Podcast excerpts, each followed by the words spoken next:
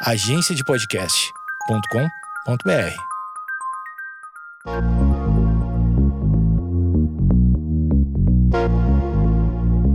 Você está ouvindo o Geekonomics Podcast, onde nossa racionalidade é questionada e a economia comportamental é explicada. Nossa verdadeira humanidade desvendada sem reservas e com a dose certa de ciência e reverência.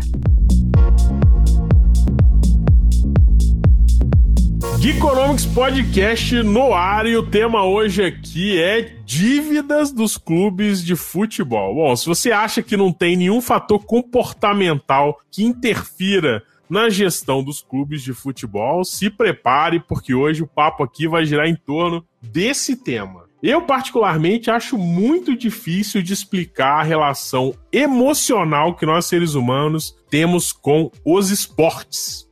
Em se tratando de futebol, isso é ainda mais complexo de explicar, porque todos os anos as pessoas se agrupam em torno de seus times, sofrem, choram, é, adoram e até mesmo adotam comportamentos assim que são completamente diferentes daqueles que a gente costuma observar no seu cotidiano normal. A pessoa se transforma quando o assunto é futebol, quando é a paixão pelo clube. E na gestão, isso não é muito diferente, pelo menos é o que me parece que na gestão dos clubes de futebol, essa esse apelo emocional e visceral assim que os que toda a questão do futebol tem acaba interferindo bastante, tanto nos comportamentos como também nas decisões dos dirigentes e na, na condução da gestão é, dos clubes de futebol em si. Pois é, nesse Geekonomics Podcast, nós vamos discutir essa história dos comportamentos desviantes quando se trata da gestão financeira dos clubes de futebol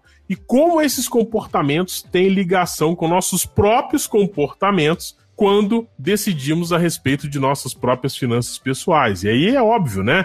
A gestão dos clubes é feita por pessoas também, e essas pessoas acabam muitas vezes apresentando as mesmas dificuldades, os mesmos vieses que a gente apresenta também no nosso dia a dia. Então, para essa conversa, muito especial aqui sobre as dívidas e o comportamento aí relacionados a essa história de gestão no futebol, nós convidamos uma pessoa extremamente especial para essa gravação aqui, que é o César Grafietti. Não sei se eu pronunciei certo? E o César tá falando com a gente numa conexão aqui direta de Milão, na Itália. Vê que o negócio aqui tá ficando chique, né?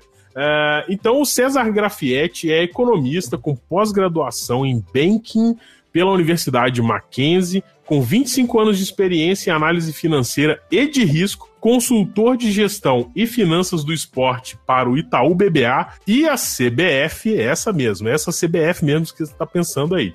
Credit Advisor para a Mauá Capital. Então, senhor César, seja muito bem-vindo ao Economics Podcast. Olá, olá pessoal, é um prazer falar com vocês. Economics é um, um podcast bem bacana de ouvir e só por essa introdução a gente já vai ver que tem um monte de assunto para tratar e bastante coisa legal para correlacionar, para pensar, para até para ajudar o torcedor né, a entender um pouco de como é a, dura a vida de um time de futebol. Então vamos nessa, vamos bater um papo bem, bem legal aqui para tentar ajudar todo mundo a entender o tema. É isso aí. Não tem vida fácil quando a gente fala de comportamento, né, gente? Mas enfim, para essa gravação também temos aqui conosco o senhor Quintiliano Campomori. E aí, Quintiliano? Grande Matozinhos, bom dia, boa tarde, boa noite para você que está nos ouvindo. Posso morrer pelo meu time. Se ele perder, que dor imenso crime.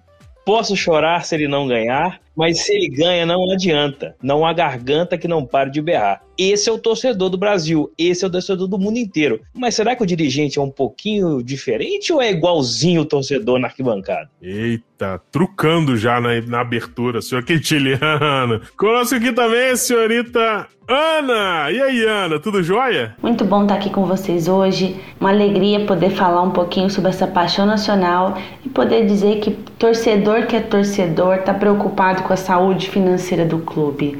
E é por isso que a gente está aqui, ganhando ou perdendo, Vamos junto pelo clube. Ah, acredite se quiser. Papai Noel é em dezembro. Ah, não, não, não. Eu quero meu time quebrado, mas ganhando nas coisas. Aqui com a gente também, você já deve ter reconhecido essa voz estranha. Senhor Rafael, fala aí. Bom dia, boa tarde, boa noite para todos. Esse é um tema que eu acho que mexe muito com a paixão nossa, né? De quem é vinculado ao futebol, de quem inicia todo ano iludido, de quem tem o clubismo né, dentro, entranhado, de que achar que o próprio time é sempre o melhor. Então, e, e ver essa questão da que tanto influencia dentro do campo, né? E a gente mal toca nesse assunto, a gente dificilmente vê, tem acesso, mas a gente saber que esse universo existe é, é, é super importante. Maravilha, maravilha. O Rafael acabou dando um olá para todo mundo, menos para Ana, né? Porque para Ana o que importa é a gestão, né, Ana? Resultado aí não faz sentido, né? É, para que título, não é verdade? Mas vem, eu vou pedir o nosso editor para rodar a vinheta e a gente volta logo depois do comercial com comportamento e dívidas dos clubes de futebol com Rafael Quintiliano, Ana e o César Grafietti, direto de Milão. Arroba Matozinhos por aqui também, é claro. Roda a vinheta. Geekonomics Podcast. Ciências comportamentais aplicadas para usar.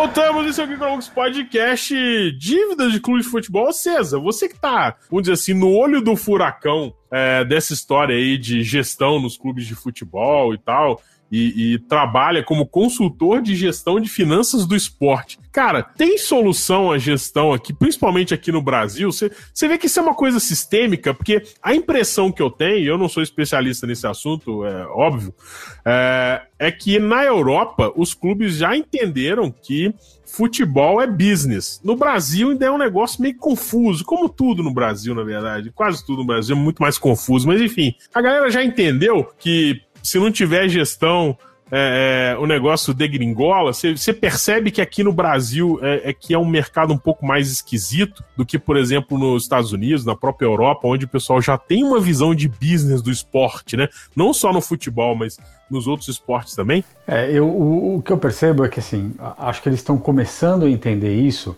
mas é na marra, não porque é, é natural. Né? A partir do momento que você pega os clubes muito endividados, né, com, com, custos muito maiores do que as receitas que eles são capazes de gerar, é, não tem outra alternativa. Né? Chega uma hora que você fica estrangulado de tal forma que se você não entender que a única forma de você fazer com que o clube seja sustentável no longo prazo é tendo uma gestão austera, é, controlada, vai morrer. Né? E a gente vai, vai citar o exemplo de Cruzeiro, de Botafogo, de Vasco.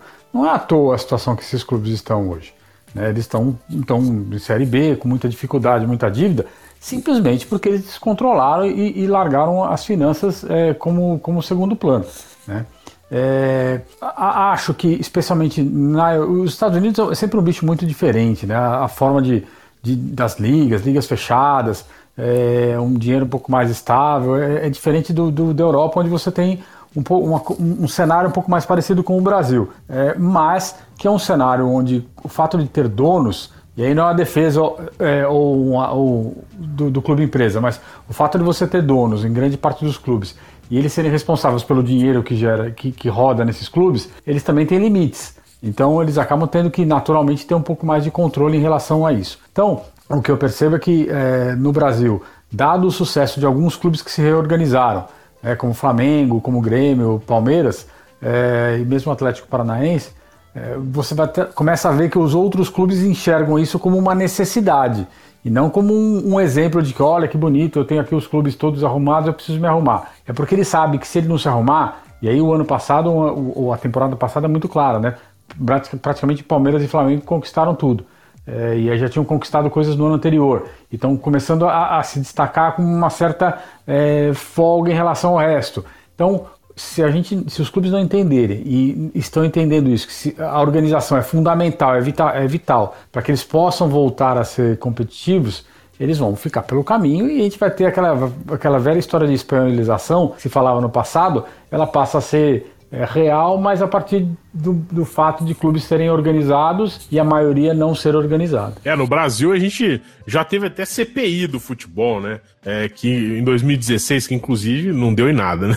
Não indiciou ninguém, terminou, terminou em pizza. Mas é, às vezes eu, eu, tenho a impressão de que há uma confusão, e eu acho que isso é, é um pouco sintomático no Brasil. O pessoal também acaba achando que gestão é uma coisa que pode ser feito por qualquer pessoa, mesmo pessoas que não sejam especialistas em gestão. A grande verdade é que isso até pode acontecer, mas é, é, não se deve confundir os papéis. O cara que não é especialista em gestão, ele pode ser um bom dirigente, mas se ele tiver um corpo técnico por trás, dando suporte nessa área é, de gestão que é, não, não aceita mais é, é, amadorismo, né? Não só é, na parte financeira, mas também na parte de estruturação.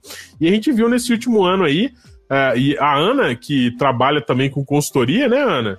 É, você já deve ter visto muita gente em empresa também, tipo futebol, assim, né? Que o cara é, assumiu porque era do pai, era da mãe, ou porque ele gostava daquele mercado, porque ele era bom fazendo alguma coisa técnica. E no final ele percebeu que se ele não desenvolvesse as habilidades de gestão, o negócio ia para a vala, né? É nesse sentido, quero até ouvir um pouquinho do César também, é, puxando o olhar dos outros países, né? Mas aqui eu tenho uma visão de que, comparado a empresas, é, empresas com o mesmo déficit financeiro, será que elas seriam tão cobradas ou tão especuladas pela mídia ou com tão baixo financiamento linhas de crédito? Essa é uma dúvida que eu tenho, porque é normal também as empresas terem um nível de endividamento. E outro ponto é que falando da gestão, governança, né? Os clubes, para mim, ele é um misto de a parte ruim do órgão público e a parte ruim de empresas familiares. Confunde as duas coisas. Algumas pessoas que estão ali porque sempre estiveram ali, que é muito que vem dos órgãos públicos, e do familiar, esse exemplo, né? Ah, eu estou ali por indicação disso ou daquilo. E como você trouxe a questão do internacional, o comportamental não fica tão separado no externo, porque de fora, né, principalmente ligas como o dos Estados Unidos, que é um negócio em si, eu não tenho tanto meu emocional como aqui, que eles saíram muitas vezes de um clube, né? Um clube que eles são associados que tem um time de futebol. Então é muito ligado. Você cresceu com aquele clube, você faz parte daquilo, você é sócio desde sempre. E para a Europa a mesma coisa, né? O aporte financeiro de um terceiro sendo visto como acionista, é, eu tenho um CEO, eu tenho um, nível de diretoria estratégico. Então, eu queria ouvir também essa diferença, né? Que eu sinto esse deslocamento também do modelo brasileiro. Ah, legal. Ana, acho que a Ana trouxe uma série de, de, de temas para a gente explorar. Vou começar pela questão da dívida e dos clubes. É, se, se, boa parte dos clubes fossem empresas, hoje provavelmente eles teriam quebrado já. Né?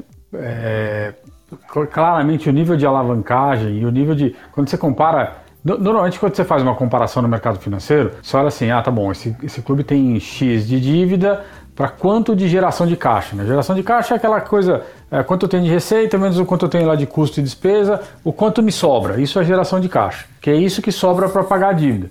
Então, normalmente, em qualquer empresa, você faz uma análise: olha, eu tenho 10 de dívida, eu tenho é, 5 de geração de caixa, né, que é o que sobrou lá das minhas receitas, então eu consigo aí ter duas vezes, em do, teoricamente em dois anos eu pagaria minhas dívidas. O problema no clube de futebol é que normalmente é, esse número é negativo, né, então você não tem nem como gerar resultado, não tem nem como geração de caixa é, para pagar esse, essas dívidas. E elas crescem o tempo inteiro justamente por isso. Como você gasta muito mais do que você arrecada, você está tendo que sempre que, que buscar fontes de, de endividamento para fechar a conta. Que normalmente o que, que é? É não pagar salário, não pagar encargo, atrasar isso, atrasar aquilo. Então, se, se os clubes de futebol, a grande maioria deles fossem empresa, acho que seriam poucos que estariam é, vivos hoje, né, como a gente conhece. Então, acho que, que essa é a grande diferença. O fato de ser uma associação sem fins lucrativos vai, vai fazendo com que eles arrastem ali é, o problema com, com a barriga é, até ele ficar insustentável, como é o caso hoje de Cruzeiro, de Basco, de Botafogo. Ô, ô, César, o clube de futebol, se a gente juntar todo mundo, é quase, é quase um subprime, né? É, eu fico me perguntando, cara, como que esses caras ainda conseguem acesso a crédito? Assim, eu tenho, eu também sou empresário é, é, vamos dizer assim, nas, nas horas vagas. Nas horas vagas. e, cara, não é fácil você aplicar para crédito, né? Para você é, ter crédito. E, e, e, o normal que a gente vê no mercado financeiro é que quanto mais é, é, é a sua relação dívida-faturamento deteriora, é, menos crédito você vai tendo ou piores condições de crédito vão te oferecendo. Sem dúvida. Até, até, até aproveitando, assim, no, quando a gente analisava, analisa crédito, assim, a gente fala, pô, o cara deve um faturamento. Já é um negócio absurdo. Você fala, o cara deve um ano de receita. Os clubes do futebol no Brasil devem três, quatro faturamentos. Então, assim, é um negócio que não faz o menor sentido. Seriam, estariam quebrados já se fosse empresa. Ô, ô César, um, uma, uma questão, acho que talvez possa ser uma explicação, né?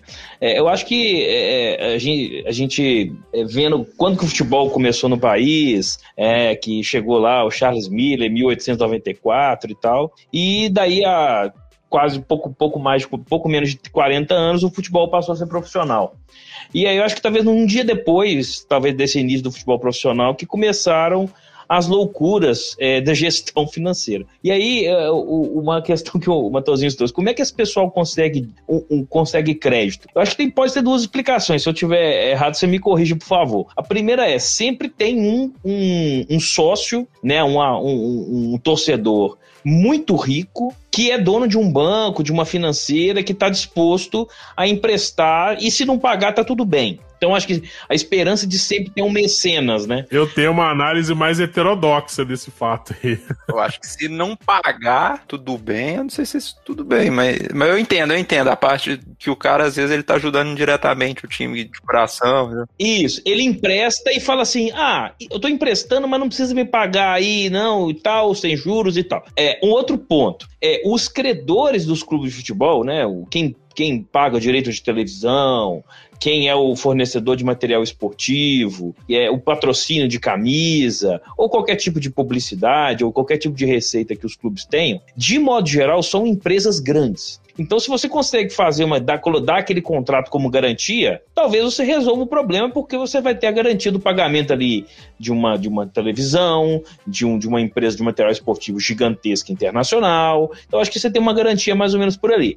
E um outro detalhe também, eu acho que os clubes têm a esperança é, e, a, e a quase certeza que sempre o governo vai salvar, vai parcelar o, o, a cota patronal ali do INSS ou de um FGTS não recolhido, vai ter um reparcelamento. É, é, é por aí, César. Acho que o pessoal fica sempre nessa esperança de vai ter sempre alguém salvando, ou é o governo, ou é um, um, um sócio endinheirado, ou é um, banqueiro que é torcedor, alguma coisa assim. É isso mesmo. É, acho que você citou ali as três fontes mais. Tem, tem uma quarta, mas as três três fontes mais básicas de financiamento, né? Essa, essa do, do mecenas, do cara, do, do, dirigente que ajuda, que põe o dinheiro para resolver, ela parece às vezes um negócio, ah, é legal porque está ajudando e é sem juros, mas o sem juros é até a, a página 2, né? Porque ele passa a ter uma pressão na gestão, uma influência na gestão, que aí ele passa a ser quase um, um dono informal. Todos esses caras que deram dinheiro, eles passaram de alguma maneira a mandar no clube. Porque o clube olha, o gestor, o, o dirigente da hora olha e fala, pô, se eu, se eu cobrar esse cara, ele pode chegar ali depois e na próxima eleição fazer com que o meu adversário vença. Então, a pressão e a, e, a, e, a, e a, presença na gestão desse cara que parece estar só querendo ajudar, ela passa a ser muito grande. E aí, o dia que ele resolve cobrar, isso vira um, um caos na finança, nas finanças do, dos clubes. Eu tenho uma hipótese que eu, que eu quero ver se o César confirma ou não. É, tem uma questão também que os, muitos credores dos, é, dos clubes é, são maus credores, né? Então, é fácil, por exemplo, o clube atrasar uma folha de pagamento. A gente quantas vezes já ouviu na televisão que ah, os caras estão com tantos meses de salário atrasado e renegocia e dá o, o cano no, é, é, no prêmio lá, que tem o um nome que, que eu esqueci agora lá, do o bicho, né? Do, do campeonato e, e joga isso com a barriga para frente, resolve quando for transferir o cara para outro clube. É, enfim, isso também ajuda um pouco é, é, os clubes a, a, a ter essa. É, ficar um pouco sem vergonha nessa questão financeira, né? Porque é fácil também dele rolar essas dívidas. Na minha empresa, meu amigo, se eu não pagar o salário do funcionário, em, em dois dias o, ministério, o fiscal do trabalho tá lá dentro, dá um BO danado, eu tomo processo, se bobear, vou preso. Mas clube de futebol é como se fosse um mercado de exceção, né? Tudo lá é um pouco diferente, enfim. É, acontece isso, sabe por quê? E isso acontece muito. Porque é, tem, tem, uma relação é, implícita de é, se você não me pagar em dia, eu vou ter uma poupança de longo prazo para receber. Se você não me pagar em dia, eu vou depois cobrar um pedaço da, da, da, minha transferência. E do outro lado, o clube conta muito com a pressão da torcida em cima do atleta. Porque se o atleta começa a reclamar e o time vai mal, aí alguém solta na imprensa que Pô, o clube está atrasado e os atletas estão fazendo corpo mole. Como assim corpo mole? Mas pro torcedor é corpo mole, né? Eu não estou recebendo meu salário, mas pô, você ganha 500 mil por mês, você ficar dois, três meses sem receber, não vai te deixar morto de fome. Então, tem, tem toda uma estrutura por trás do futebol que facilita e que dá um pouco desse, dá um alvará ali pro, pro dirigente cometer esse tipo de coisa. Até porque no fim do dia, uma das formas de se financiar é justamente essa. Você não paga salário, você atrasa salário, você atrasa, você não paga eh, eh, fundo de garantia, você não recolhe imposto de renda, e aí o governo vai lá e faz um, um, um refinanciamento, você entra e fica tudo bonitinho. Então é, acaba acontecendo isso. Né? Tem, tem, um, tem um, uma estrutura por trás do futebol que permite naturalmente que isso acaba acontecendo. É, o, o, o, o, é aquela coisa, né? O Rafael conhece muito bem, o Vampetto, jogador da seleção, falou no Flamengo, né? É, eles fingem que me pagam, eu finjo que jogo, né? E assim, virou uma fase, uma frase icônica, né? Porque é, refletia muito o que estava acontecendo naquela época do Flamengo, não acontece hoje, né? Pela, pela, pela organização que foi proporcionada, mas assim, e muitas das vezes a, a, aquela questão, gente, ah, o que importa é o título, o que importa é o gol, o que importa é a bola no, batendo na rede, né? Aquela história toda que todo mundo já escutou muitas vezes na, é, no popular e também na imprensa, né? É, mas é, por exemplo, o Flamengo ficou um tempo sem ganhar, um tempo montando times bem, bem razoáveis, bem, bem medianos, para poder conseguir organizar as contas e aproveitar, claro, uma questão de uma arrecadação muito alta que tem, né? Isso facilita, é, facilita bastante. Agora, é muito difícil o torcedor entender que ele vai ficar três anos ali quatro anos, com um time razoável em meio de tabela, sem brigar pelo título, né? sem, sem literalmente marcar o gol, porque vai ter que esperar ali por um tempo para poder organizar as finanças. Né? Algumas torcidas entendem, a minoria, na verdade, tor poucos torcedores entendem. Né? E aí, como é, como é como fazer uma gestão que coloque um time de, de, de qualidade para jogar né, com contratações ali que sejam interessantes e ao mesmo, e ao mesmo tempo manter uma, uma, umas finanças controladas, porque cada dia que passa o salário do jogador estão mais altos, né? O, o, os custos do futebol vão ficando cada vez mais altos e acho, fica parecendo que é uma coisa meio que sem solução, ou tem solução. É, é, é isso. Acho que sim, tem, solução tem, tem, mas ela, primeiro, não é fácil. É, segundo, ninguém quer colocar a solução em prática, né? Porque é o que você comentou é, é, difícil você ficar, chamar o torcedor e falar, nós vamos ficar três anos aqui sem ganhar nada. O, o, que o torcedor não entende é que normalmente esses clubes já estão há sete, oito anos sem ganhar nada. Não é falar que vão ficar mais três que vai fazer ele quer muita ser iludido, diferença. Ele quer ser iludido. O torcedor é iludido, César. É, é o torcedor é, é, é, iludido desde o dia que nasceu. Então, aí ele acha que não, esse ano eu vou ganhar. O, o, dirigente contrata dois, três pernas de pau lá pagando o cara e fala: tá vendo? Tô reforçando o time. Mas não vai ganhar. Ele não vai. Mas uma coisa, uma coisa é a certeza do fracasso, a outra é, é a incerteza. A incerteza. A esperança. A espera é, é isso. Se você falar pra esse, olha, são cinco anos sem ganhar nada, meu amigo, é difícil. Você... Eu acho que assim, porque tem outra coisa que, que a gente não falou ainda, é, é a manutenção da diretoria no cargo é, não depende de finanças. Né? Não, então... Isso, isso que você está comentando, que o César está comentando, isso é uma escolha intertemporal, né? Isso é você abdicar de um, é, de um bem agora menor para você ter um bem maior no futuro. Né? E assim, tem um, um, até um estudo que saiu na, na revista da USP de escolha intertemporal, não era com gestores relacionados a, a futebol, mas eram de gestores, e as escolhas em geral deles eram escolhas imediatistas justamente porque eles tinham que se manter no cargo. Então eles preferiam um investimento que às vezes era pior. Eu vou te mandar, viu, antes, pra você colocar no. Na referência. Na referência. Mas eles optavam, às vezes, por investimentos que eram piores, mas isso, isso alavancaria a imagem deles dentro da instituição. Mas o problema do futebol é que boa parte do recurso financeiro depende de probabilidade, que é a chance do cara Sim. ganhar o campeonato, de, de dar público, da galera estar tá junto com o time. Então, esse componente dá uma zoada, né, Rafael, nessa escolha intertemporal. Sim, porque sim. você tá abrindo mão do benefício agora. De um benefício futuro incerto. Provável. É, é, provável. A gente não sabe se ele vai acontecer. E a gente enxerga a, a, probabilidade no futuro, às vezes, como fato que não vai ocorrer, né? E você não vai querer correr esse risco. E isso está muito relacionado ao modelo de, de, de, modelo societário, né? Como você, te, você tem um modelo associativo que tem reeleição a cada três, quatro anos, o dirigente entra, o primeiro ano, a primeira coisa que ele faz é estamos aqui num processo de reestruturação, né? Ah, isso é vai verdade. Ter governança, vai ter não sei o quê, pá, lá, lá. Aí você terminou o Campeonato Brasil, você foi eliminado lá pelo, pelo time pequenininho do, do, do de Alagoas, pelo time pequenininho lá do, do Amapá, é, terminou em 15 no Brasileiro. Ah, segundo ano você sai gastando porque falou, preciso, não posso ficar desse jeito. É, pro terceiro ano, falou, ah, esse terceiro ano se eu não ganhar, o que acontece? Você vai arrastando o problema, só aumentando, porque eu, eu, já, eu já conversei com um dirigente que, que eu fui perguntar para ele, mas por que aconteceu aqui, né? É, o resultado foi muito ruim. Falei, ah, veja bem, eu contratei porque eu tinha no meu planejamento ganhar a Copa do Brasil e a Libertadores. É, mas eu não consegui. Então eu falei, o problema não é que eu errei. Eu, é, é, o que aconteceu foi que o time não teve o desempenho que eu esperava. Eu falei, bom, então tá bom, né? Só tem um campeão de cada um. Os outros ganham, tem três vezes a receita que você tem. Você acha que com, esse, com essa bobagem que você fez, você vai ter resultado? Então é isso, o time só vai se afundando, né? É, então é esse imediatismo, que na verdade é o imediatismo de médio prazo, né? Que pelo, pelo tempo de mandato, é isso que acaba atrapalhando muito você ter uma capacidade de fazer uma gestão, como a gente está comentando aqui, de longo prazo, né? Falar, bom, vou fazer um planejamento para demorar 3, 4 anos e tudo mais.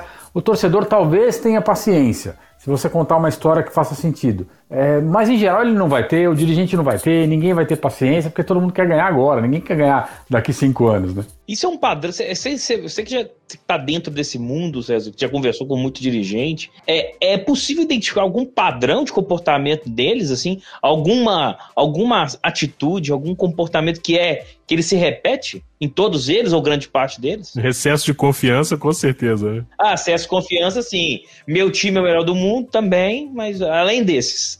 É, é isso, assim, eu acho que eles, todos eles têm, eles entram sabendo que, que vão pegar uma bucha, é, vão contar sempre uma história de que vamos fazer uma reestruturação e vão gastar no segundo ano. Então, assim, é, o comportamento é sempre o mesmo. Alguns até entram falando que vão fazer a, a reestruturação, mas no primeiro ano já vem uma janela de oportunidade e começa a fazer besteira. Então, é, o, o, dirigente ele faz no clube aquilo que ele não faz na empresa dele. Porque a empresa dele tem que dar lucro, né? Isso, tem que dar lucro, tem que ser sustentável. O clube ele só tem que ganhar. Então não importa se ele vai ganhar gastando 100 ou gastando 500. Você acha, César, é possível que aconteça, por exemplo, uma, um clube que, é, eu não sei se, se, já acontece, inclusive, né, que tem uma gestão independente, ou seja, que trate o negócio como business, mas separado do resultado de campo, assim, do desempenho, porque, em tese, é, o desempenho, é, ele interfere, é, óbvio, no, no, no, financeiro, porque quem ganha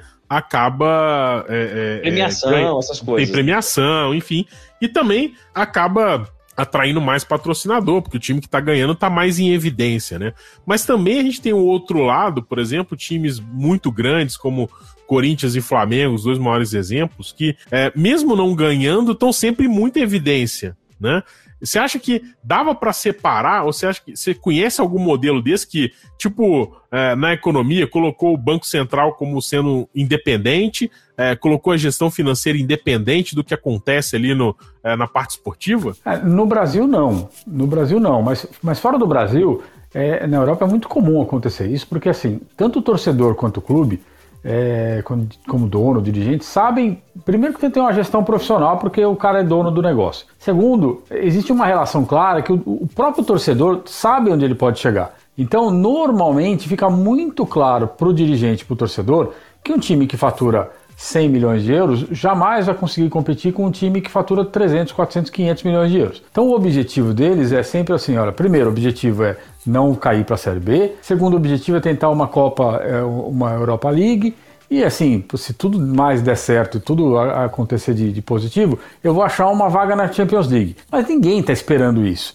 O cara não pensa nem em ser campeão. Então, aí você consegue ter um, um, um, uma gestão um pouco mais eficiente, porque todo mundo sabe onde pode chegar. E, e, e, isso passa pelo fato de você ter um futebol um pouco mais profissional, uma visão mais profissional, há muito mais tempo na Europa. Né? No Brasil, o que a gente consegue enxergar como alguma coisa parecida são aqueles clubes que são clubes que pensam em ser formadores. Né? O modelo de negócio deles é tá disputando ali Série B, Série A, sobe e desce, né, naquele feito gangorra, mas formando o jogador para poder vender e ganhar dinheiro com isso. Então, é, aí esse clube também não está preocupado em permanecer na Série A e gastar muito dinheiro. Aí você pega um bom exemplo disso, é o Havaí. O Havaí vira, sobe e desce todo ano quase, né? É, por quê? Porque é isso, ah, eu vou, sou, subo para a Série A, vou ganhar um pouco mais de dinheiro na Série A, sei que eu vou cair, porque eu não vou gastar para ficar na Série A, que eu não vou conseguir fazer isso, volto para a Série B com um pouco mais de dinheiro, jogo a Série B com dinheiro, volto para a Série A e fico nessa gangorra nessa ida e volta. Então, é... e, e, na esperança de ter um jogador que, que ele consiga vender para um clube grande, ou no Brasil ou na, na, na Europa, por exemplo, e aquele, e, e aquele jogador gere rendimentos futuros para ele por mecanismo de solidariedade da FIFA, por exemplo. Isso aí, perfeito. É, é essa a ideia. E, e deixa eu fazer uma pergunta, assim, por exemplo, lá na na Europa, por exemplo, a pessoa torce para um, um Betis da vida na Espanha. Um Everton na Inglaterra e, também. É, e assim, ela já começa o campeonato desiludida que o time vai ganhar. Tudo bem, aí tem a, a, o faturamento e tal que você está comentando.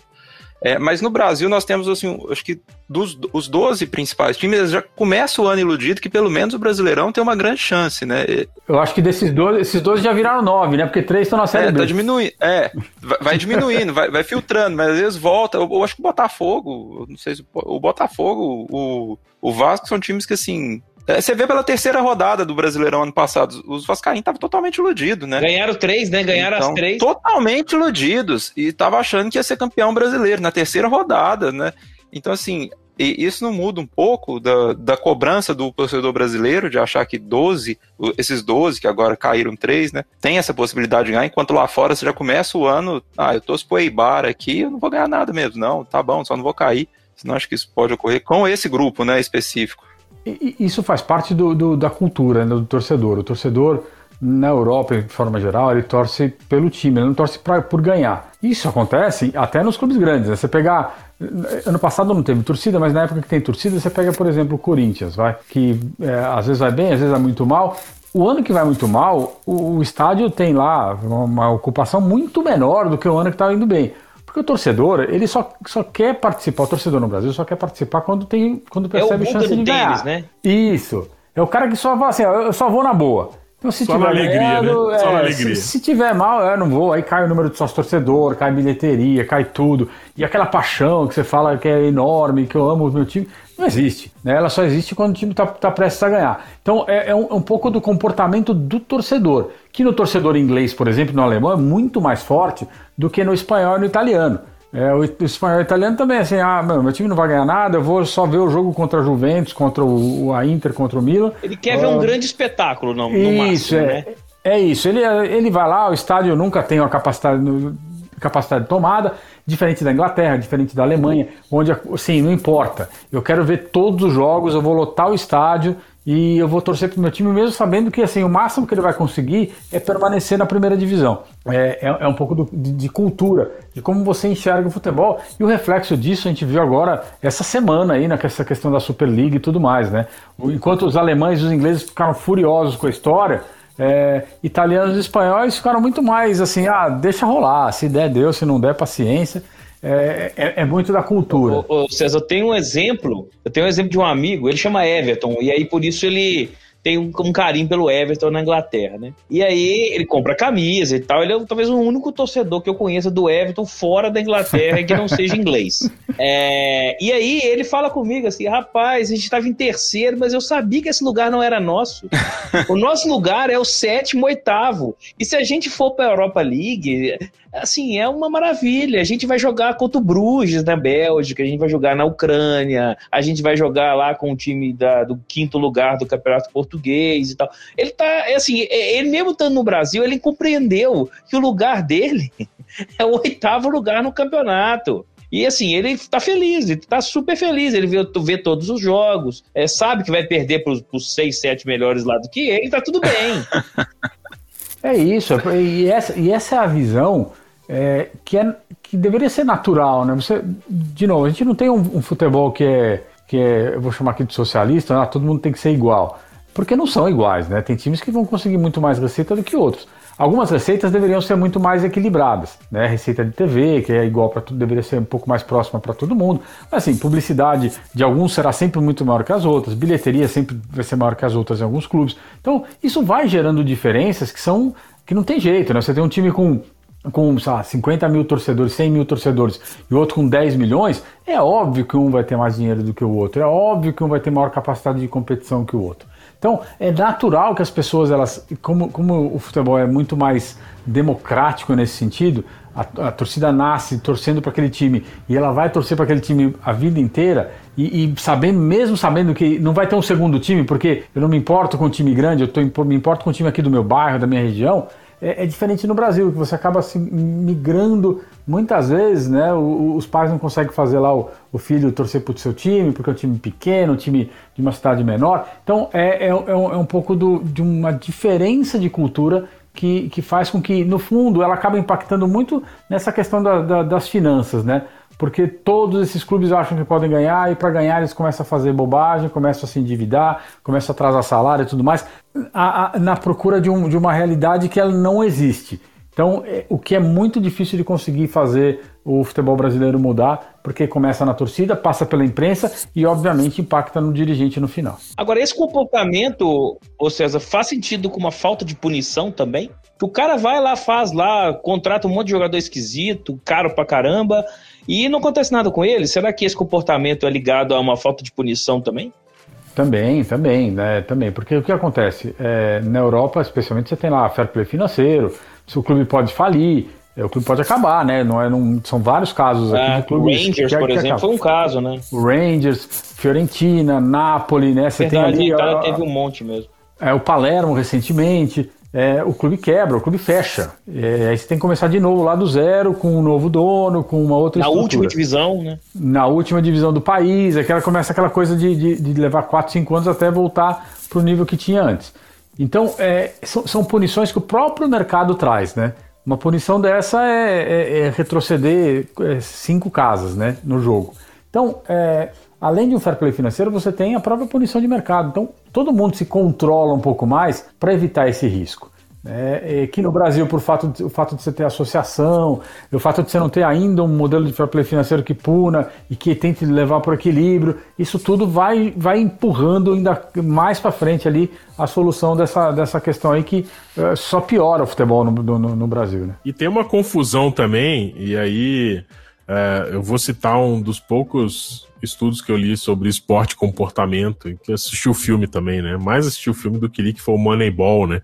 Que é, tem uma dissociação também da é, a cultura que tem no futebol. O dirigente, ele, ele tem, na minha, na minha percepção, o dirigente de futebol ele tem uma característica muito mais de apostador do que de gestor né? Porque algumas coisas no, nos discursos dos times é, é, não fazem sentido é, lógico e prático. Tipo, eu vou contratar um jogador e isso vai mudar o meu time a ponto de eu ganhar o campeonato porque eu coloquei esse um cara né, num time onde tem outros 10. Então, é, é, e, e, essa ilusão que muitas vezes eu acho que no, no, no Moneyball é, traz muito isso. Moneyball é um livro que foi escrito por, pelo Michael Lewis e tem um filme também, é, se eu não me engano, com o Brad Pitt. É, vale a pena. Não trata de futebol, trata de beisebol, mas a, é muito massa. é massa demais o livro e o filme então nem se fala e A grande questão é que muitas vezes a gente fica só é, é, é, entendendo que é, é, só colocar mais dinheiro no sistema que o sistema vai rodar bem, né? E, e talvez não seja isso. Talvez seja uma, uma, uma série de crenças associadas é, é dentro da, da, gestão esportiva é, que não tem nada a ver é, é, com dinheiro, mas que no final do dia acaba sendo uma, uma, uma boa desculpa pelo mau desempenho. Você falar que, ah, eu tenho. Que, cara, desempenho esportivo, habilidade física e técnica não deveria ter relação com o dinheiro. É uma qualidade é, é, do profissional, intrínseca ali, é, biológica, sei lá, não deveria ter é, é, impacto dinheiro nesse para o resultado, né? Mas no entanto, quando a gente vê muita justificativa de time pelo mau desempenho, em geral a gente encontra dinheiro. E você poderia imaginar que, ah, mas qual, qual, qual dinheiro? Ah, é o dinheiro porque o cara tem menos infraestrutura, ele tem menos acesso a conhecimento, ele tem menos a, acesso a técnicas é, é de treinamento avançadas, a, por exemplo, uma sala com vídeos analíticos, programa de computador, ele tem mais, menos acesso à tecnologia? Não. Ele tem menos acesso a craque, ao craque de futebol. Nessa história de craque de futebol, cara, pode ter um craque é, em qualquer time. Essa é uma coisa muito relativa. Então, eu vejo que é, no futebol as coisas são mais difíceis porque muitas vezes as pessoas também não conseguem analisar objetivamente o que está acontecendo, o desempenho do cara, né? Tem muito. Pô, quem não lembra do. Eu vou citar o exemplo mais recente que eu tenho de futebol, porque eu, eu não acompanho demais, né? Eu sou um pouco distante do futebol, mas é, você tem, por exemplo, o Denilson naquela Copa lá de 94, que jogava nada é, e ficava rodando para lá, rodando para cá, mas era visto como um jogador absurdamente valioso. É, você tem vários exemplos de jogadores que há uma confusão entre desempenho técnico né, e percepção de desempenho. Às vezes o cara jogou uma temporada muito bem, fez a fama dele e, e, isso vai se replicando independente do resultado que ele tenha no jogo. Então acho que falta um pouco, e aí por isso que eu fiz a, pergunta para o César se ele é, acha possível a gente dissociar né, a gestão financeira, que deve ser baseado é, é, em fatos ali muito concretos da gestão esportiva, que além da capacidade técnica, do conhecimento, do treinamento, tem uma questão que a gente não consegue lidar muito bem e que é grande é, é, fonte de incerteza, que é o comportamento humano do próprio jogador, porque emocionalmente o cara pode estar é, prejudicado, ele pode ter ficado puto com alguma coisa, pode estar inseguro, pode estar com medo, enfim. Então é, eu acho muito difícil, mas eu vejo que às vezes falta no Brasil sempre quando a gente fala de profissionalização, cara. Pouquis, isso não é só no futebol. Isso é em geral. Uh, eu já fui consultor, a Ana pode dar esse depoimento como consultora. Em geral, as gestões não medem, não analisam o resultado. E no, como é que você vai gerenciar uma coisa que você não mede? É incoerente, né, não? Ah, sem, sem dúvida. E você, aborda, você traz um ponto que eu acho que é, que é muito importante. É, a gente fala muito em, em dinheiro, em receita tudo mais, mas, você, mas só ter dinheiro não resolve tudo. É, e não ter dinheiro não significa que você vai ser é, relegado a, a, ao ostracismo. É, você pega hoje o Arsenal, por exemplo, na Inglaterra, é um, um dos 10 clubes de maior receita no mundo. É, o, o, desempenho dele nos últimos anos é pífio, é horroroso, mesmo com, com muito dinheiro. É, você pegar o Barcelona, que é o clube de maior receita do mundo hoje, tem dois anos de desempenho horroroso, com elencos muito ruins, né? É, elencos bastante, bastante frágeis. E aí você vai lá e, e olha, por exemplo, a Atalanta na Itália, ela é um clube que usa tecnologia para avaliar jogador, tecnologia para contratar jogador, é, tenta ser mais eficiente na compra para poder vender melhor esse atleta. É, e tem conseguido desempenhos bastante interessantes num campeonato difícil e, e indo é, para a Champions League com mais, com mais frequência. Borussia Isso Dortmund acontece, também, né? César? Borussia Dortmund, Sevilha na Espanha. Então você tem um monte de clube que conseguiu entender, porque quando a gente fala em gestão no futebol, todo mundo pensa só ali no, nas finanças, né, no balanço e tudo mais, na conta em dia. Gestão é a soma de financeiro com esportivo.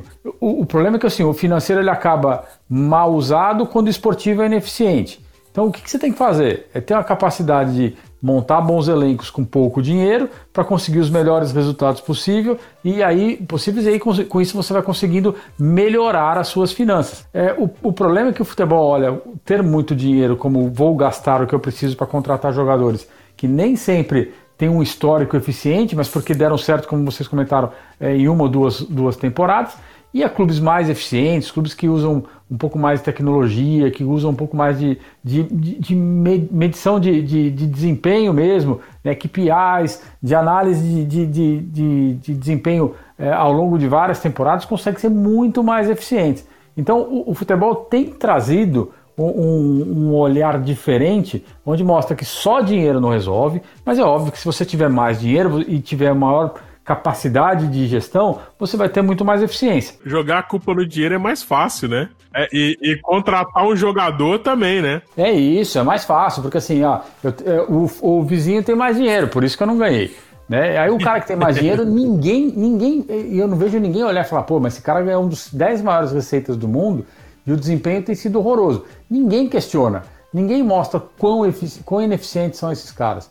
Então, assim, você tem um, um, problema no futebol também que é, é, a dificuldade. Eu sempre chamo assim, eu sempre falo que são as agendas ocultas, né? Você nunca questiona aquilo que tem que ser questionado, porque se você falar isso, você vai atrapalhar algum outro negócio que você tem relacionado ao esporte. Então, o futebol é tão, é tão grande, tão ramificado, que nem tudo você pode falar e pode questionar, porque isso pode atrapalhar uma negociação aqui, uma negociação ali. Então, é, dá para ser eficiente, dá para trabalhar com menos dinheiro. É óbvio que não, não dá para encolher diferenças gritantes, mas dá para ir galgando posições nos, nos, nas competições é, se você for mais eficiente na forma como você usa o seu recurso. César, a gente fala de otimização de gasto exatamente isso, né? Gastar não menos, né? Gastar melhor. E um exemplo desse é uma análise que a gente faz olhando pontos por gasto, né? Quanto que o time gastou no último Campeonato Brasileiro por pontos que ele fez, né? E a gente vê o exemplo até que você trouxe no início do, do Atlético Paranaense, ele fica muito bem posicionado quando você olha esse indicador, por exemplo, de gasto por ponto. Então, ele performa bem com o dinheiro que ele tem também.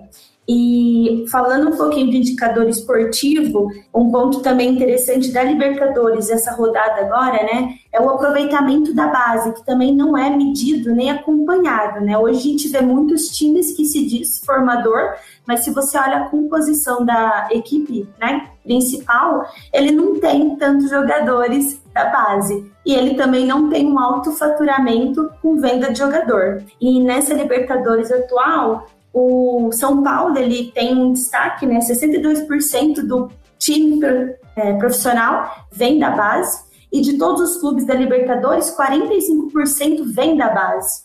E quando você olha alguns times brasileiros, né, dos mais representativos, mesmo ele tendo uma, um gasto com a base alto, ele não tem uma conversão de aproveitamento, seja de venda, seja de alocação no time principal.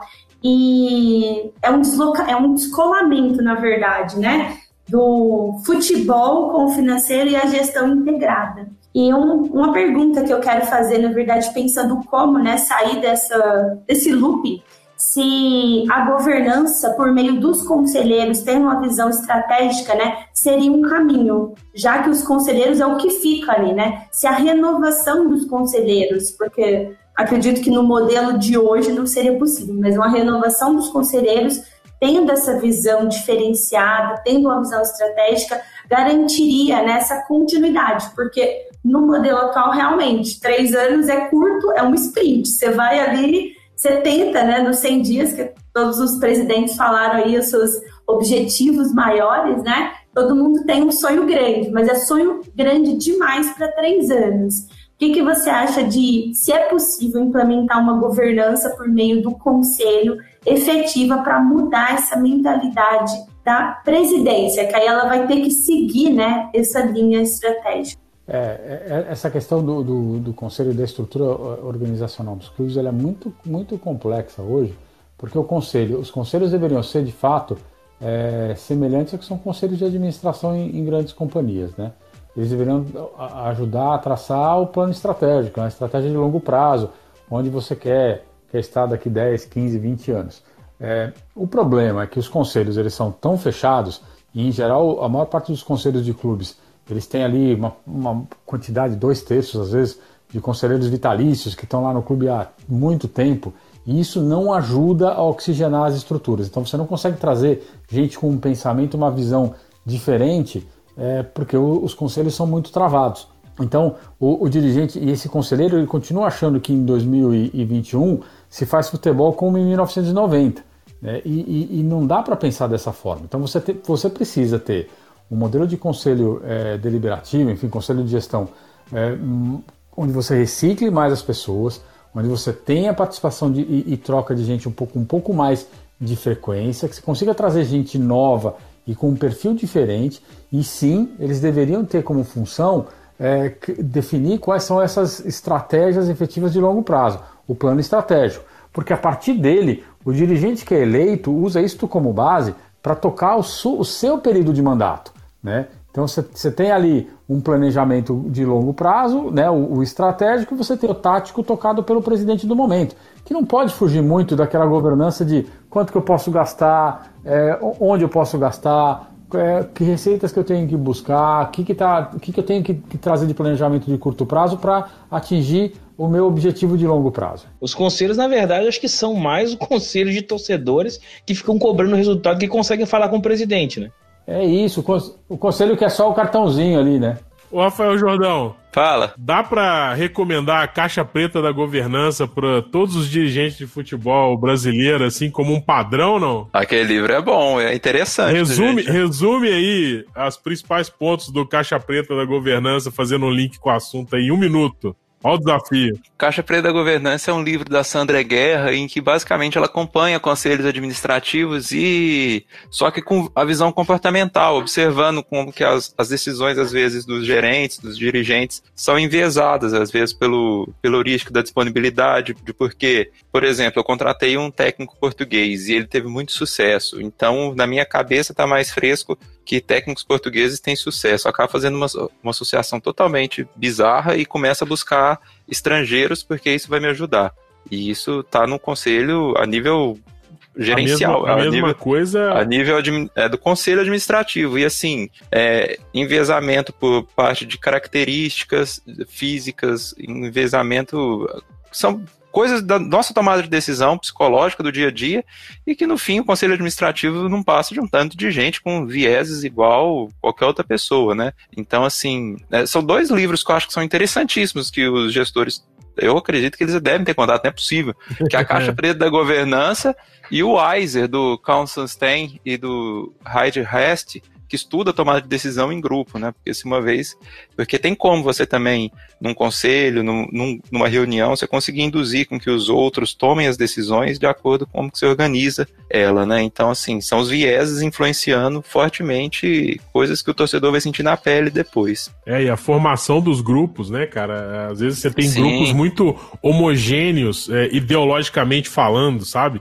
Tem, todo mundo pensa muito igual ou, ou, ou às vezes dentro do conselho de administração você tem uma pessoa, ou o presidente, ou alguém que tem uma influência muito grande é, é, com os outros membros, né? uma presença muito forte ali, seja de personalidade, seja de credibilidade, é. que acaba servindo para polarizar também é, as decisões que deveriam ser é, fruto de consenso e de, é, de é, discussão entre os membros e que acabam sendo apenas é, reafirmação daquilo que essa pessoa muito influente no grupo é, colocou como posição dela. Mas uma das coisas que me traumatizou num desses livros, se não me engano foi o Weiser, foi o levantamento que eles fizeram que às vezes num conselho administrativo, às vezes numa tomada de decisão de grupo, é, as pessoas não trazem todas as informações porque algumas informações tirariam a posição delas. Assim, quando eu li isso, eu falei, velho, às vezes a pessoa tem uma informação que seria pró time, mas é contra a posição dela. E isso prejudica o coisa, mas pelo menos mantenha a imagem dela. E eles viram em alguns levantamentos que isso é uma recorrência em decisões de grupo. Não é algo que as pessoas. É, que isso acontece esporadicamente. Vou escolher algo, vamos contratar determinado jogador. Eu tenho uma informação que na verdade é contra isso, mas minha posição na reunião é a favor disso. Eu apoio a decisão de coisa, eu, eu omito uma informação do grupo, né? Eu tenho, eu tenho um caso prático para contar aqui. Antes da Ana comentar. É bem rapidinho, Ana. É um caso desse de, de viés, assim, que muitas vezes você toma decisão com base não no que é melhor para uh, o grupo ou para a empresa, mas sim para aquilo que também satisfaz, satisfaz um pouco os seus próprios interesses individuais. Uh, eu tenho um conhecido que ele era uh, responsável pela parte de reporte financeiro tal, trabalhava com, uh, inclusive com relações com investidores, e fechando o resultado, é, a empresa não era capital aberto, então tinha uma certa flexibilidade de divulgação de resultado. E fechando o resultado anual, ele viu é, com antecedência, assim, antes do fechamento do final do ano, que o resultado não tinha sido tão bom e que isso é, certamente iria influenciar é, na política de premiação, na política de bônus que a empresa tem no final do ano. O que, que ele fez? Ele simplesmente perdeu o prazo. E aí, na reunião, é, o pessoal decidiu é, a questão das bonificações e das premiações antes de ter é, pleno conhecimento do resultado de fechamento do ano.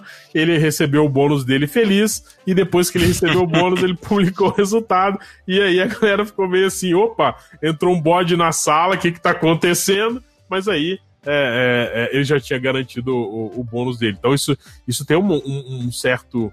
Um certo não, né? Isso tem um conflito grande de interesse, e muitas vezes as decisões que vêm né, dos conselhos de administração, e no futebol não é diferente, é, tem, tem conflitos de interesse muito claros, né? É, de repente você quer valorizar o passe de um jogador, então tem uma situação diferente. É, a questão das contusões, né? A pessoa às vezes mascara que o cara tá contundido antes de uma final, porque é, né, vai gerar toda aquela incerteza tem uma questão ainda muito polêmica que, infelizmente, a gente vai ter que marcar pelo menos mais uns dois podcasts aí com o César, que é a questão do mercado de aposta por trás, do desempenho dos clubes de futebol.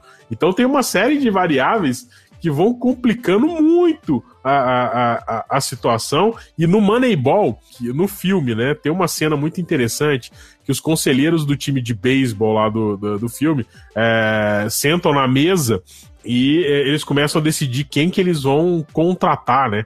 É, e o time tinha muita restrição financeira. E os caras batendo o pé que é, esse jogador era ruim, é, e, e, o cara perguntava, por que, que você acha que ele é ruim? Ela falava, ah, cara, porque ele, ele tem o cotovelo desalinhado.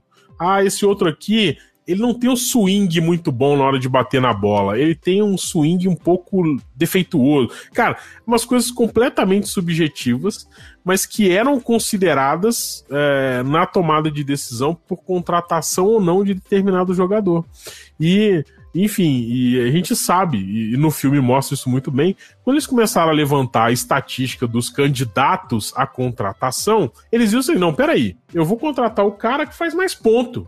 Não quero saber se ele, se ele gira para um lado esquerdo pior, se ele é canhoto, se ele tem verruga na cara. Não quero saber quantos pontos ele marcou. Ah, quantos tempo, quanto tempo ele ficou fora do jogo? Quantas faltas ele teve?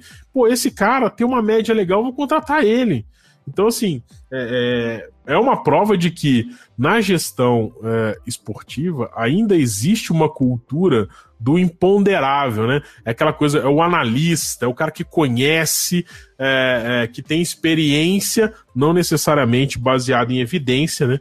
Baseado em sentimento, em emoção, sei lá o que eles consideram, mas, mas acontece. Não, eu posso tá, estar tá muito enganado, mas os jogadores de futebol, os brasileiros, eles têm um, um, um certo viés pro mundo, né? Assim, o, o, Brasil é conhecido como país do futebol, aqui sai um tanto de talento, até mesmo que nós temos muita gente tentando ser jogador, né? Acaba que fica difícil não tirar um jogador. Né, Rafael Jordão? É, eu, inclusive, fiz gol no Morumbi, eu queria deixar isso aqui registrado, né? Joguei contra o Cicinho. Ô, ô César, isso aí, ele correu atrás do Cicinho o, o, a pelada inteira no Morumbi e fica contando que marcou gol. Fiz gol, fiz gol naquele estádio, belíssimo. Não tem vídeo do dia, mas você fez. Fiz, fiz gol, sim. Mostrei pro meu pai o gol, meu pai falou, que gol mais feio, meu Deus do céu. Foi feio mesmo, mas foi gol. Gol é gol. Seu pai. É. Entendi. Aí. A gente interrompeu a Ana. Olha, você ia falar o que aí? Nossa, gente, que agonia. Fiquei com dó. Eu lembrei das fotos Rafael. Seu pai não foi gentil. Mas eu queria só voltar de um ponto que os dois colocaram, Rafael e o Matosinhos, e eu lembrei, até por pelo que o César comentou é, quando fala da questão da diversidade, né, da necessidade da diversidade dos conselhos e das empresas, é realmente pensando na diversidade da, da forma de pensar e da forma de abordar, né? E quando o César trouxe a diferença, né, dos espanhóis e italianos, que são muito mais próximos, pelo que eu entendi, até pelo perfil dos torcedores, né? E muitas vezes, quando a gente analisa, a gente quer ser como torcedor europeu ou como torcedor americano, que faz toda uma festa para evento, quer pensar na NFL, quer fazer aquele show. Mas se a nossa cultura é mais próxima do espanhol e italiano, né? A gente não aceita esse benchmark, essa referência, né? Ah, eu quero ter 95% de ocupação no estádio. Olha, mas pela sua cultura, a sua ocupação de estádio vai ser 70, 75. Vamos ver o exemplo do italiano e do espanhol. Então achei interessante também isso, porque as nossas referências também estão com viés. Sem dúvida, Ana, você trouxe um ponto que é, que é, que é bem interessante, né? É, a, a, gente acaba usando muita referência de mercados que não são os nossos, é, de realidades que não são as nossas. É, então você começa a comparar com realidades americanas que não são iguais às brasileiras, porque o esporte é outro, porque a cultura é outra. Você vai comparar com a realidade inglesa, é completamente diferente. Então acho que a gente precisa começar, especialmente no Brasil, a tentar entender qual é a nossa realidade e é, usar os outros como referência para boas práticas, mas não usar exatamente como um modelo para dizer, olha, temos que fazer igual porque eles estão fazendo e está dando certo está dando certo em cima de uma, de uma condição, de uma cultura, de um contexto. É, se o nosso é diferente, eu, eu não, eu, na, na, minha época que, que, eu, que eu trabalhava com, com, com, análise dentro do, do Itaú BBA, eu cansei de ver o pessoal trazer projetos que você olhava e falava, peraí, mas qual a base? Ah não, tem um estudo feito nos Estados Unidos ou feito na Europa, mas a realidade é outra, a renda é outra, o perfil de consumo é outro, e não dava outra, é, era batata aquilo que, que, que, que, os caras traziam, quando você via na prática, não funcionava, porque a referência é diferente. Então, a gente precisa no Brasil, especialmente no futebol, começar a, a aprofundar mais quais são as nossas realidades, quais são as nossas demandas, os nossos perfis, para poder buscar soluções corretas. Né? Se eu ficar trazendo, importando solução do que acontece no mundo inteiro numa cultura diferente, o resultado não vai dar certo, né? Teve Teve um vídeo que eu achei que foi muito emblemático dessa diferença de cultura. Acho que eu até mandei pro Campo Mori aqui, de um torcedor do Arsenal, quando ele, ele tava indignado com a Superliga que saiu recentemente. Ele falando que era um absurdo o Arsenal participar disso, que o Arsenal não consegue nem chegar na. Não nada há um tempão, né? É, não ganha nada há um tempão, perdeu de 3 a 0 do Norwich, não tinha cinco dias, ele tava indignado. Assim, é uma postura eu não sei se. É, o, assim, é difícil descrever aqui, mas era uma fala que, que era de um torcedor que estava lá querendo cuidar do time dele de uma forma diferente. Aqui nós queremos ganhar tudo mesmo, não estamos nem aí, se for para jogar nos outros campeonatos. É, eu vou achar essa fala também, antes, vou te mandar, porque é, é, um pouco emblemática desse cuidado, assim, que eu percebi como diferente. É uma coisa que eu não falaria do meu time, entendeu? Eu também, eu também não. É, o brasileiro é competitivo, né, gente? Esse negócio de. E, e aí é isso. O, o brasileiro, numa situação dessa como a Superliga, o, o torcedor ia olhar e falar: pô, meu time está na Superliga? Maravilha. Meu time vai ganhar mais dinheiro do que o adversário que está na Superliga? Melhor ainda, azar o seu, eu quero ser campeão e o problema não é, não é meu se você vai ganhar menos ou não está jogando comigo. Então, é essa postura média do torcedor brasileiro que foi muito mais parecida com o espanhol e com o italiano, que ficou meio quieto com a situação. O torcedor do Barcelona não, ainda questionou um pouco mais. Mas o inglês foi lá, queimou camisa na porta do estádio. O alemão agradou que a, agradeceu que os times não, não, não participaram. É isso, é a diferença de, de comportamento. A cultura latina, cultura, né? É, total, total. É, aquela questão latina que a gente conhece bastante, Muito né? Bem. Isso, é a diferença do, do coletivismo do individualismo. O latino é super individualista, né? Claro. Maravilha. Gente, ah, o papo tá bom, mas eu vou pedir pro nosso Editor, ó, dá uma vinheta pra gente voltar para as considerações finais, porque afinal de contas a gente já tá com um tempo bem bacana aqui. Sabemos que temos muito mais a discutir ainda sobre esse tema. Uh, a gente tangenciou um pouquinho, mas uh, a gente já vamos fazer o convite para o César voltar aqui para a gente aprofundar um pouco mais essas questões aí é, da gestão esportiva, não só do futebol, porque também tem a gente tem outros casos aí é, é, no esporte brasileiro também, principalmente em, em relação à dívida e, à falta de gestão, que talvez a gente possa abordar aqui também em outros episódios. Então, o editor vai rodar a vinheta, a gente volta com as considerações finais sobre comportamento, clubes de futebol, dívidas e gestão aqui no Economics Podcast. Roda a vinheta. Geekonomics Podcast Ciências comportamentais para o seu dia a dia. Voltamos Geekonomics Podcast. Como você já está acostumado, chegou a hora das nossas considerações finais. E é óbvio que quem é convidado tem preferência. Antes de mais nada, eu queria de novo reforçar os agradecimentos aqui ao César Grafietti pela presença, direto de Milão, com fuso horário todo zoado para gravar com a gente aqui esse episódio. Obrigado demais, César. Fica o convite para você voltar para a gente aprofundar um pouco mais no assunto. A gente sabe que é um assunto extremamente complexo, que envolve não só comportamento, é, finanças e futebol, mas outras questões também, como emoção, como talvez como aposta, que dá para a gente fazer é, um outro bate-bola bem interessante aqui no, no futuro. Então já fica o convite e, de novo, obrigado demais por aceitar participar dessa gravação com a gente. César Grafietti. Ah, legal, eu que agradeço, um, um papo bem agradável, foi bacana mesmo. É, espero ter é, ajudado aí o pessoal, os ouvintes a, a entenderem um pouco mais do tema, a ficarem mais curiosos, curiosos em relação a isso. É, e aí eu estou super à disposição, sempre que vocês precisarem, a gente pode bater um papo e, e foi bem legal, bacana. Maravilha, maravilha. Alguma, algum recado final, César, assim como você vê esse mercado aí? Alguma luz no fim do túnel pra gente? Uma esperança da pessoa que tem mais contato nesse mercado aí de gestão no futebol, não? Ah, eu, eu, eu, acho que os clubes, assim, pelo menos é, é uma visão é, mais coletiva hoje de que os clubes precisam se organizar ou o futebol vai, vai começar, o futebol brasileiro vai começar a entrar num, num, numa situação difícil de de solvência, de sobrevivência mesmo. É, o quanto isso vai conseguir evoluir rapidamente, eu não tenho muita certeza, mas pelo menos a visão geral, especialmente com o sucesso aí dos clubes que estão organizados, vai fazer com que todo mundo pelo menos tente se encaixar é, nesse grupo de, de, clubes organizados. Então, é, eu espero, eu tenho esperança efetivamente de que isso vai acontecer aí no médio prazo e que a gente tenha um futebol um pouquinho mais organizado e melhor para os torcedores. Maravilha, muito bem. Senhor Quintiliano, suas considerações. Muito primeiramente, César, muito obrigado por ter aceitado o nosso convite. Como o Matozinhos falou, com um fuso horário aí de 5 horas de diferença e, e tendo a, a, disponibilidade de poder gravar com a gente. Né? É, sobre o nosso tema, assim, acho que a gente fica com alguns recados importantes, é, apesar da gente saber que, que a bola na trave não altera o placar, né? E isso o, o dirigente já sabe muito bem disso mas o sucesso dentro de campo ele tem que ter a medição das consequências financeiras para alcançar esse objetivo, né? Então, assim, a gente viu um crescimento gigantesco das receitas das, da, dos clubes, é, ultrapassando aí em muitas vezes o, o, que tem de inflação nos últimos anos, mas ao mesmo tempo é, as despesas também aumentaram de uma forma grande demais, né? Talvez se a, a, a, consciência fosse um pouquinho maior e talvez o menos torcedor e mais gestor fosse suficiente para a gente poder pagar grande parte das dívidas que os clubes foram acumulando ao longo dos anos. Né?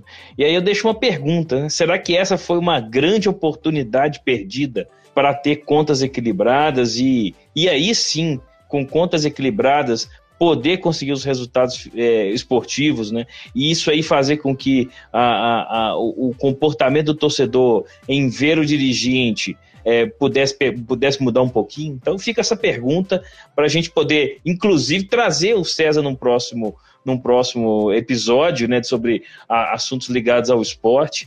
E, e, como a gente fala aqui, né, Matosinhos, a gente gosta de fazer convite ao vivo, que fica mais difícil do convidado negar, né? Então a gente gosta disso. E compromisso gravado tem valor legal, né? Tem Já valor legal, a gente executa. contem comigo, contem comigo. Opa! Isso aí. Senhorita Ana Carolina, suas considerações. Agradecer ao César por compartilhar com a gente um pouco sobre todo esse mundo, né? E minhas considerações, gente, para você que tem um time do coração. Seu time ele tem jeito, só não é para esse campeonato. Então, gente, acredita, não vai ser agora, não adianta todo mundo feliz empolgado, né? Mas lembra do campeonato passado, vai ser a mesma coisa. Então, gente, só tem vaga para um na final, então é isso. Eu senti uma mensagem subliminar, assim, um recado oculto da Ana aí para algum time específico. Pro Rafael Jordão. Hashtag São Paulo, gente, não se ilude São Paulo, não vai, você esqueceu do ano passado. Eu tenho um amigo que é São Paulino, todo ano é a mesma coisa. Primeiro jogo acontece lá, a segunda, e aí o que, que você tá achando? Não, esse ano a gente vai ganhar tudo. Você não é São Paulino, não, Rafael? Eu sou, mas eu, eu sou uma Ah, pessoa tá. próxima da realidade. Você falou ter um amigo, hein? Aí, Quintiliano, entramos no consultório sexual do Altas Não, Horas. é, é no Altas Horas, Serginho Groisman. Agora tá com vergonha do time. Duvido que no grupo dos amigos não tava empolgada. Ó, não vou mentir pra vocês, esse ano eu tô um pouco iludido. Eu tô um pouco iludido. É, Mas os anos passados, eu. Assim, o ano passado eu fiquei um pouco também, um pouco muito, sete pontos na frente, né? É, esse é o ruim do, do, do São Paulo. O São Paulo, ele ilude o torcedor. Não é igual o Botafogo, que já te joga lá embaixo e você fica lá. Entendeu? Esse é um dos maiores problemas Nesse do São Paulo. Ele momento, ilude. perdemos toda a audiência do, dos torcedores do Botafogo nesse podcast.